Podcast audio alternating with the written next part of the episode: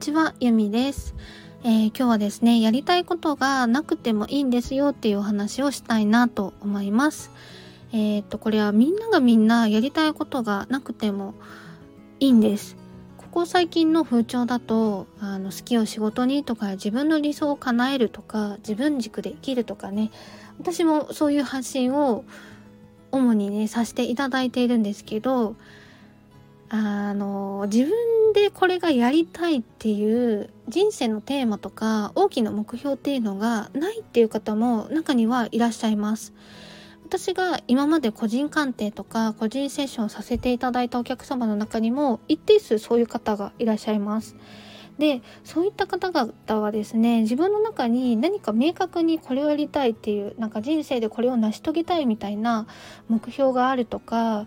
うんと自分からどんどん行動を仕掛けていって周囲に働きかけたいっていうよりもどちらかというとサポート役に回ったりだとかコツコツと自分に与えられた仕事をこなしていくっていうのが向いているとか好きっていう方もいらっしゃいます。だから自分がもしかするとそっちのタイプなのかなっていう方は無理に自分で目標を掲げてお仕事をするとかうんとガツガツ仕事に取り組むっていうことを目指さなくてもいいのかなとも思ったりします。やりたいことを自分で見つけてそこに向かって一生懸命頑張っていくっていうのが自分の好きな自分ではないっていう場合はもっと力を抜いて自分に合った働き方っていう方にシフトするのもありかなと思います。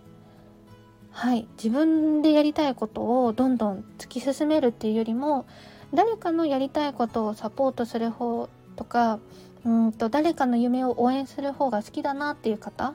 あとは毎日コツコツ淡々と仕事をするのが好きだなっていう方は私の人生あのこれでやっていくんだみたいな大きな目標を掲げなくても全然私はありかなと思ったりします。逆にそれを見つけなきゃとかその目標を持って働かなきゃみたいなところで苦しくなっている人がいるんだったらそこを一回手放してみるのがおすすめです。はい、みんながみんな本当にあの やりたいこととかうんとそうですねそれぞれの目標に向かってやらなきゃあの行動しなきゃいけないっていうもんでもないと思うんですよね。全員が全員そういうタイプだと社会って多分回んなくなってくると思うんですよ。だから、うん、特にやりたいことはないけど誰かサポートしたいなとかそういったあの働き方ももう本当に素敵な働き方だと思うのではい。あのもしねやりたいことがないし目標も特にないんだよなっていう方はうんとそっちのサポートするタイプの可能性もあったりするのではい。ちょっとそこも視野に入れながら自分の働き方とか見つめ直してもらえるといいかなと思います。はい、こんな感じで、はい、やりたいことなくてもいいんですよっていうお話をさせていただきました。今日も最後までご視聴ありがとうございます。ではまた